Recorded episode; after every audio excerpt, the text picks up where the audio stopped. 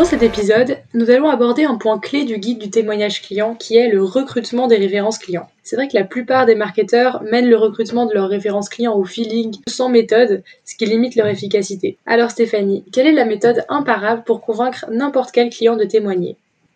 Ah, J'aimerais bien le savoir. Convaincre un client de témoigner pour vous, pour le compte de votre entreprise, c'est une tâche délicate qui demande à la fois une bonne préparation, puis aussi d'avoir le profil euh, adéquat pour mener cette tâche. Moi, ça fait 12 ans que je réalise des témoignages clients et euh, pour certains de mes clients, c'est moi qui suis en charge de rechercher les entreprises qui veulent bien témoigner. Donc, c'est pas toujours facile, j'avoue, mais je pourrais euh, partager dans, dans, ce podcast quelques conseils. Alors d'abord, je pense qu'il faut choisir la bonne personne pour faire ce, ce, cette tâche de recrutement des, des, des références clients. Le premier contact avec le client, c'est essentiel pour moi. Puis parce que convaincre un client de témoigner, c'est un véritable acte de vente. Donc il faut une petite fibre commerciale. Moi, j'ai travaillé avec des, entreprises qui confiaient cette tâche à, un stagiaire ou à une personne du marketing qui, n'est pas forcément accoutumée au contact avec les clients et c'est pas forcément euh, toujours très efficace. Deuxième point que je voulais partager, euh, bah, c'est bien sûr de s'appuyer sur les commerciaux. Dans certaines entreprises, on a peut-être la chance que les commerciaux vous ramènent des listes de témoignages clients, euh, de, gens prêts à témoigner pour vous. Bon, c'est peut-être pas ce qui arrive le plus souvent. Par contre, ce qui est vrai, c'est que les, commerciaux ont généralement le réflexe de proposer à leurs clients de faire un témoignage en échange du geste commercial qu'ils vont peut-être faire à la fin de la négociation. Donc ça, ça, ça arrive assez souvent. Ça ne veut pas dire que le client derrière va bien forcément accepter tout de suite dès que vous allez lui rappeler euh, qu'il s'était engagé. Mais en tout cas, c'est intéressant de, de, savoir que certains, certains clients ont cette clause plus ou moins euh, claire dans leur contrat. Donc il faut faire le point régulièrement avec l'équipe commerciale pour euh, alimenter en fait ce pipe de référence client qui vont vous servir justement à savoir à peu près quelles sont les, personnes que vous pouvez contacter suivant vos différents besoins, suivant le, le bon timing, les événements que vous avez à organiser, etc. Alors, ce qui est aussi utile, c'est de participer aux, réunions commerciales euh, pendant lesquelles les, commerciaux font le point sur le trimestre écoulé, les QBR ou les, réunions de planification de, leur prochain euh, trimestre, prochain, prochaine période, où là, ils vont pouvoir parler de ce qu'ils ont réalisé, des nouvelles références qu'ils ont signées, des points marquants parmi euh, les derniers contrats.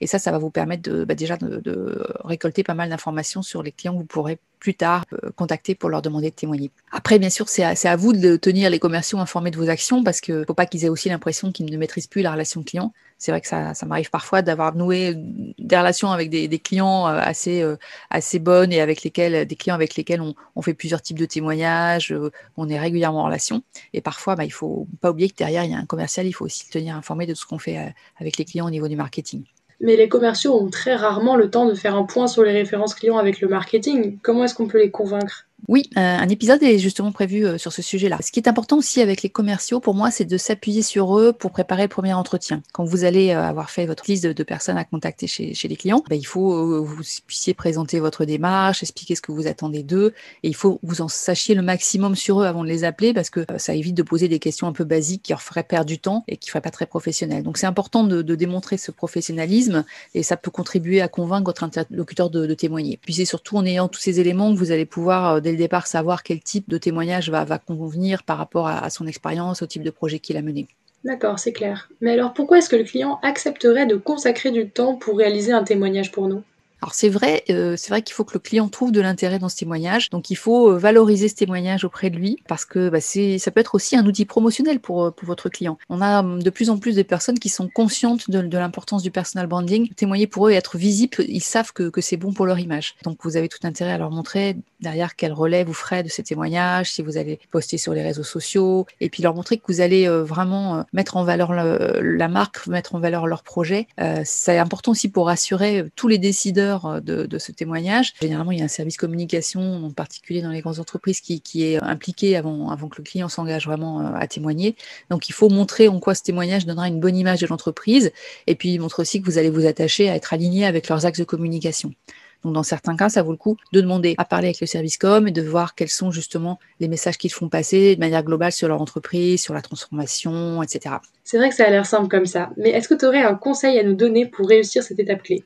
Je pense qu'il est aussi important de, documenter cette démarche, rappeler les, engagements que vous avez envers euh, ces clients dans les formats proposés, donner des exemples, bien sûr, important d'avoir de, bons exemples qui correspondent un peu à, les types d'entreprises euh, différentes pour qu'ils puissent s'identifier, préciser le temps que ce, ce, témoignage va prendre, et puis bien sûr de expliquer que rien ne sera publié euh, sans l'accord du client. Bon, ça semble un peu évident, mais ça mérite vraiment d'être expliqué et confirmé par écrit. Alors attention, ne pas faire trop d'explications non plus, ne pas rentrer dans un processus trop compliqué. J'ai le cas d'un commercial récemment qui m'expliquait qu'il avait réussi à convaincre un client dans une belle entreprise.